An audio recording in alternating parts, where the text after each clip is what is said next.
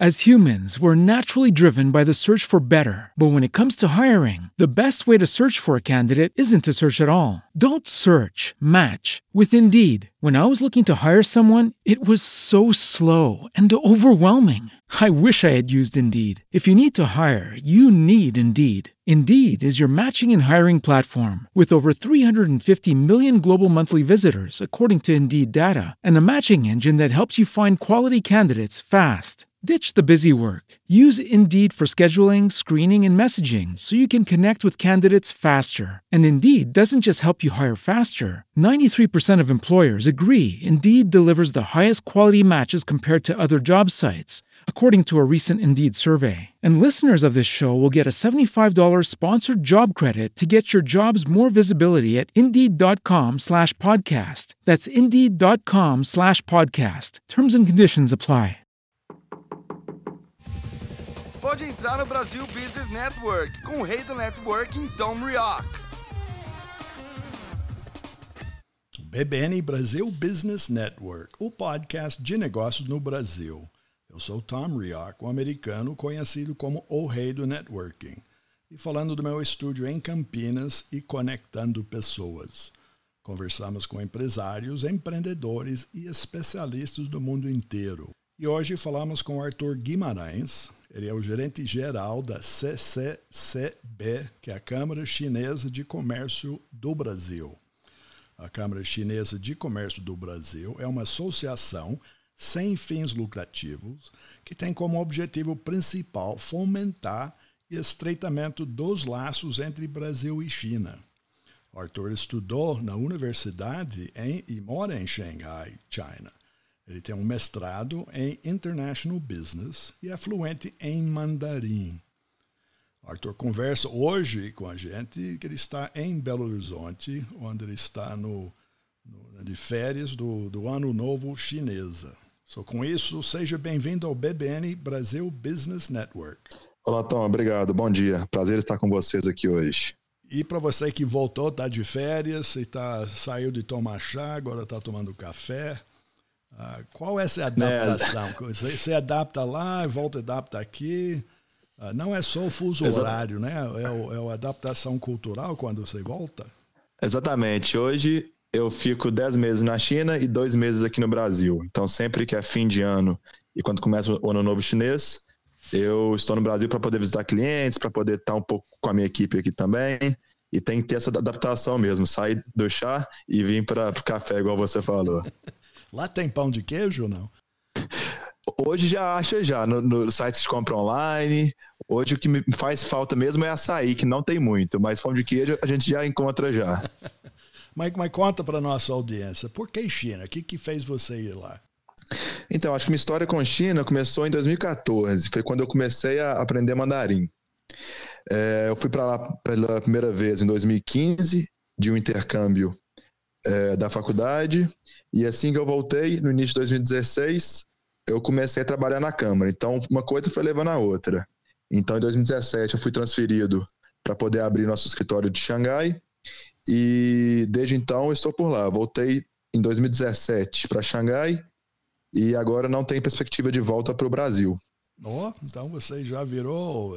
Você que vai levar o pão de queijo e açaí para lá. É isso? É. Exatamente.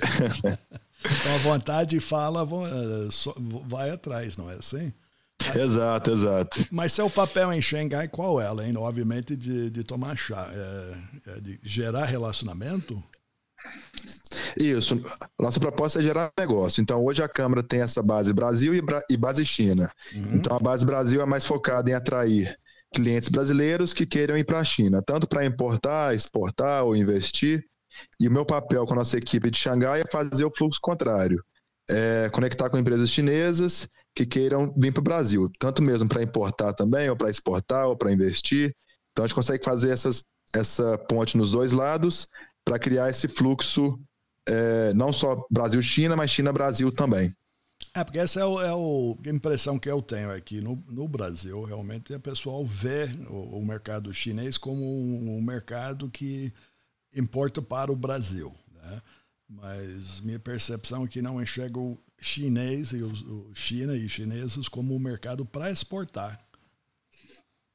Isso, exato. Hoje o, o Brasil é conhecido como país das commodities, né? Uhum. Então acho que a tendência nos próximos anos é tentar mudar essa fama nossa para poder exportar serviço, exportar é, produto com valor mais agregado, porque tem muita oportunidade que é, a gente não está tirando proveito ainda.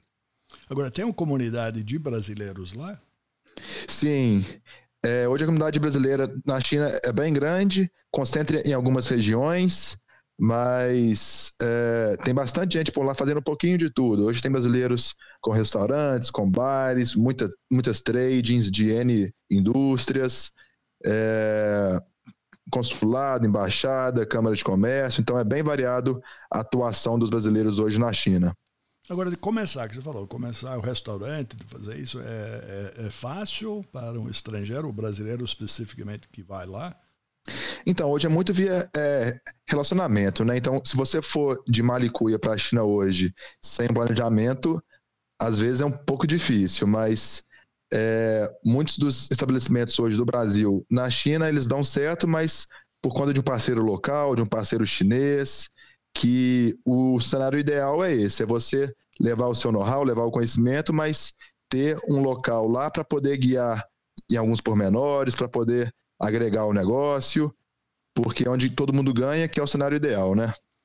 Sim, não, mas acho que isso é o, é o, é o, é o base do relacionamento, de ter alguém, ponto de lance, que conhece e vê, e como você, seu papel é isso. Acho que o fato que você fala mandarim é outro plus, você se relaciona e comunica, Uh, você é tido como estrangeiro lá? Você, como é que o chinês olha para você lá? Isso, então, hoje, na China, cada vez mais os estrangeiros estão falando é, mandarim, mas ainda assim, é, em cidades globais, igual Xangai, igual Shenzhen, igual Cantão, você consegue sobreviver sem falar mandarim, mas em algumas situações mais simples, podem se tornar bem confusas por causa dessa problema da barreira linguística, né? Sim. Mas eu hoje, meu contato maior são com os chineses, então, em muitas feiras, reuniões, a língua que eu uso é o mandarim direto, que é a língua que eles se expressam melhor e que, que eles ficam mais à vontade de conversar também. É, isso vale no Brasil, né? Uh, aqui eu. Exato. Se eu consigo conversar, falo em português, é muito mais fácil, mais confortável.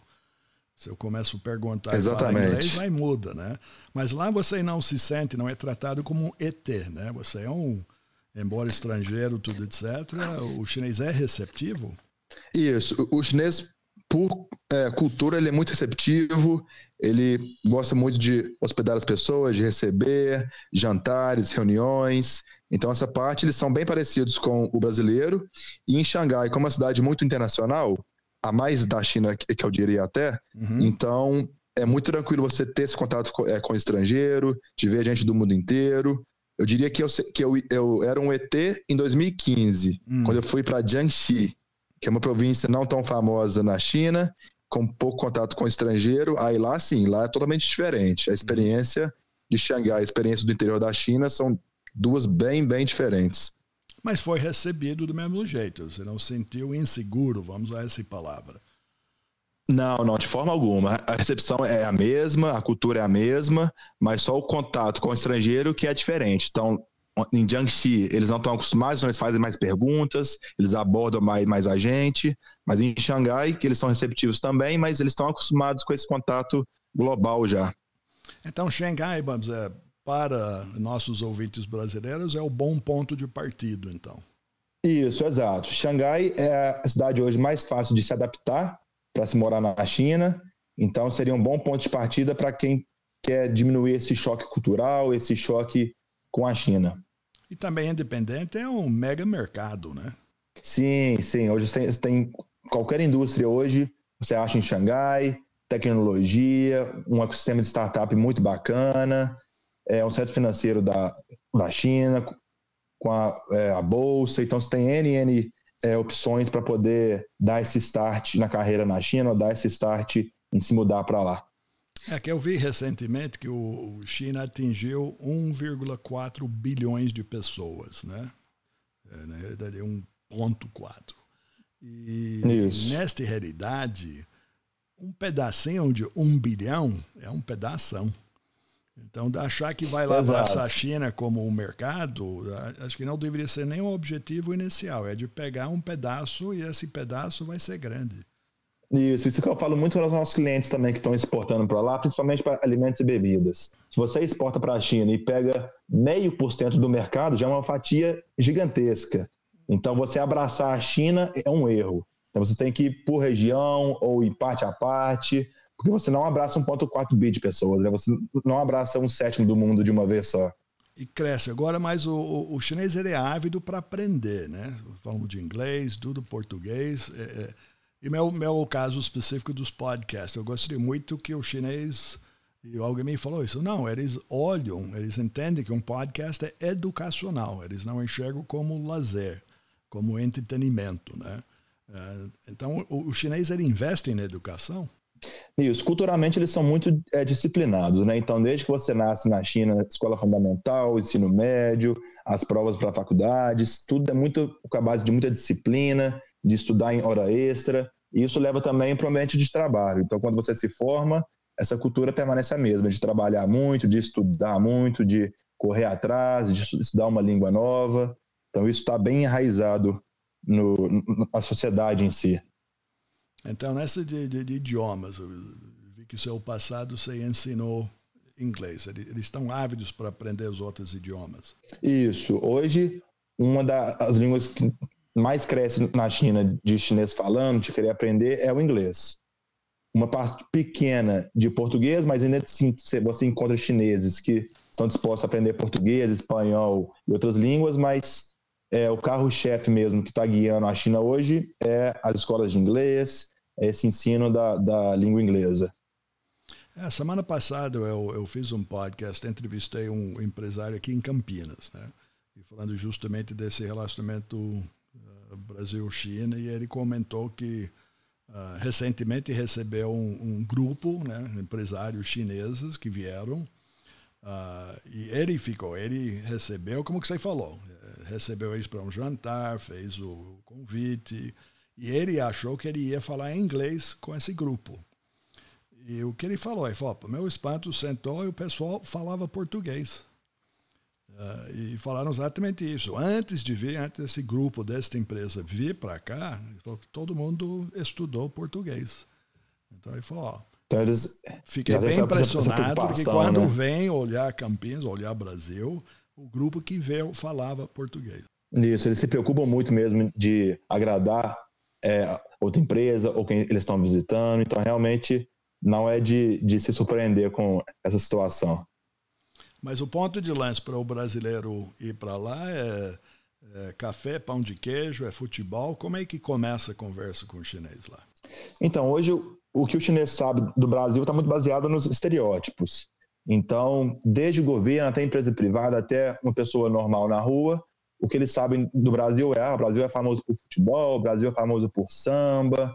Às vezes eles conhecem um churrasco nosso também mas ainda assim está muito enraizado nessa, nesses estereótipos. Eles não sabem muito mais profundamente do que o Brasil pode oferecer, do que o Brasil tem de, de indústria forte, de tecnologia. Eles conhecem o Brasil que eles veem em filme, que eles escutam das histórias de família. Então é muito estereotipado ainda essa relação. Agora, esse acesso do, do, do, do mundo fora, o, o, chinês ele tem acesso? É, então, é, é um outro ponto nessa questão da, da informação na China.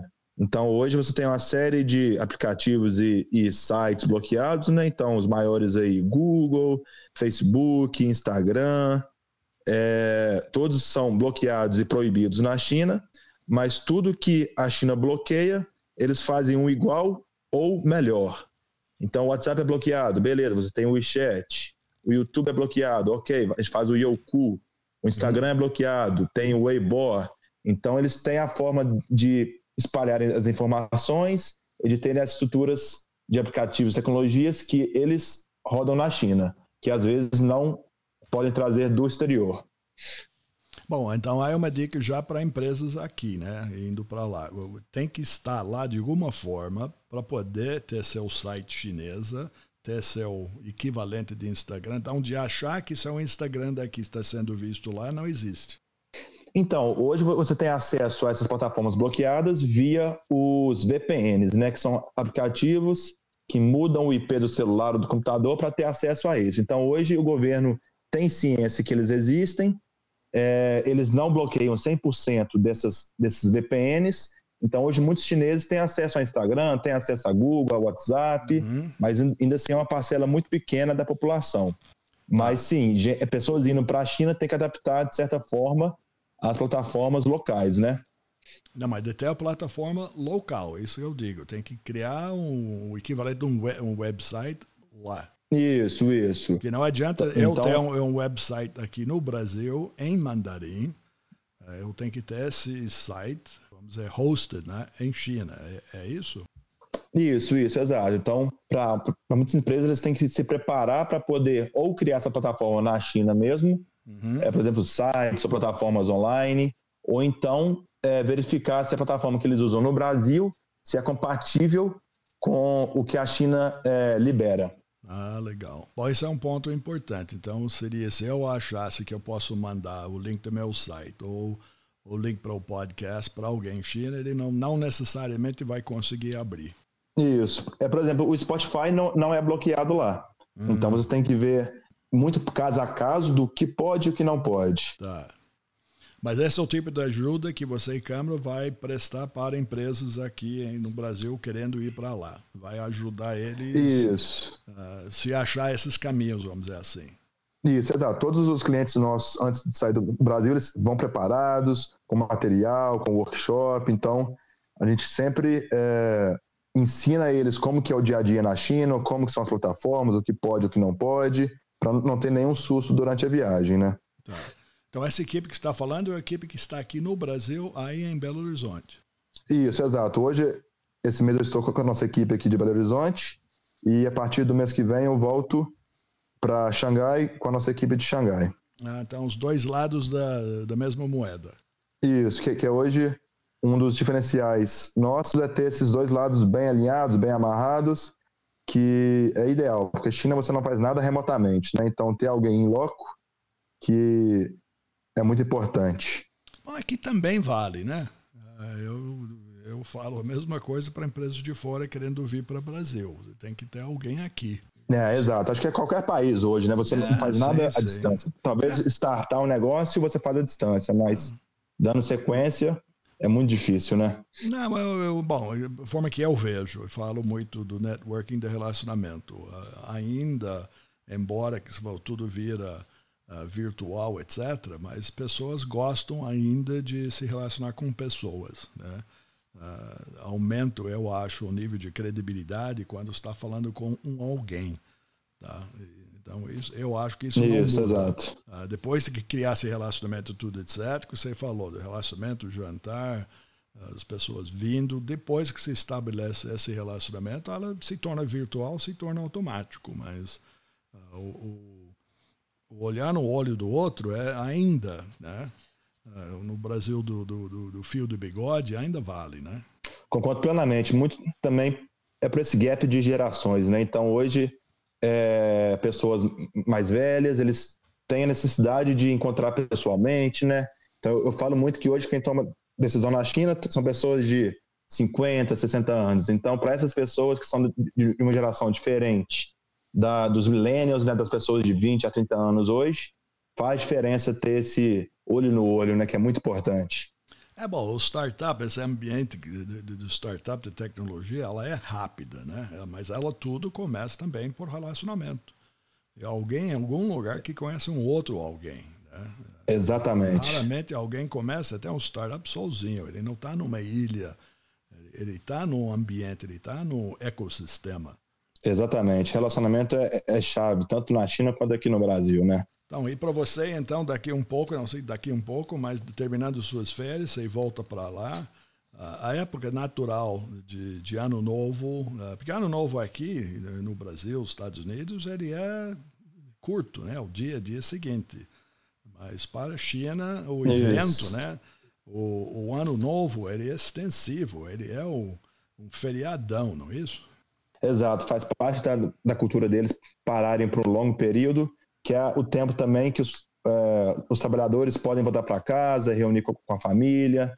Então, é um dos poucos é, feriados do ano que eles conseguem esse tempo mais, mais livre para poder ter esse momento familiar, né? Então, é, faz parte da, da cultura deles mesmo.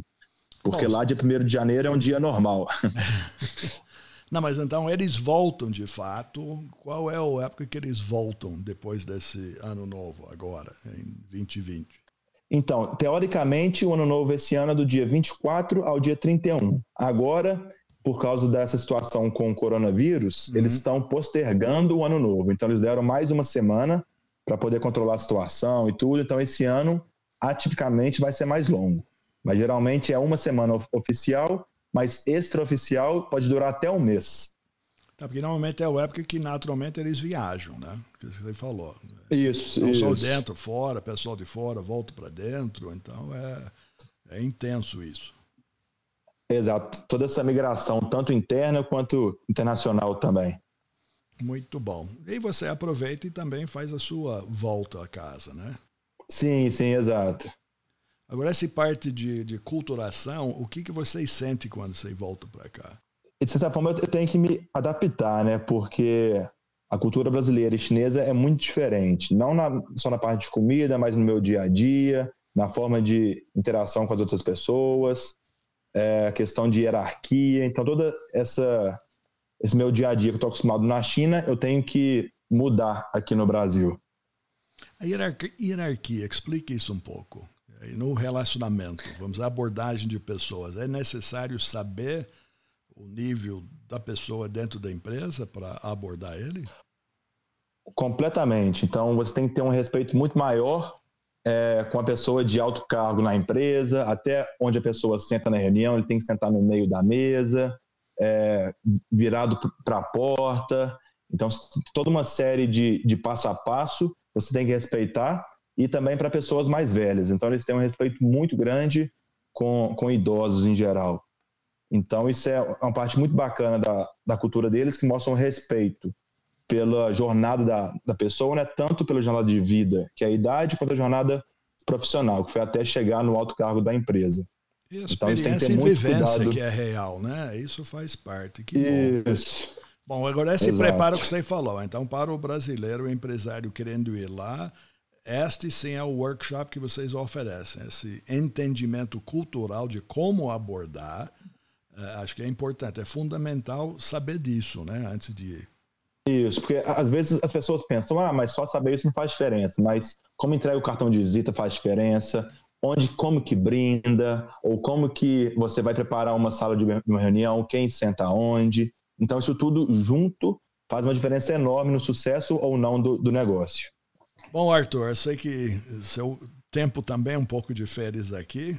Eu quero agradecer seu tempo com a gente. E qual é a melhor forma que as empresas e empresários aqui acham você? Obrigado, Tom. Então, está à disposição tanto no nosso escritório em BH e São Paulo, quanto no site da Câmara Chinesa.com.br ou por LinkedIn também. Então, para nossos ouvintes, a Câmara Chinesa é isso, é C-A-M-A-R-A-C-H-I-N-E-S-A.com.br. Então, câmarachinesa.com.br.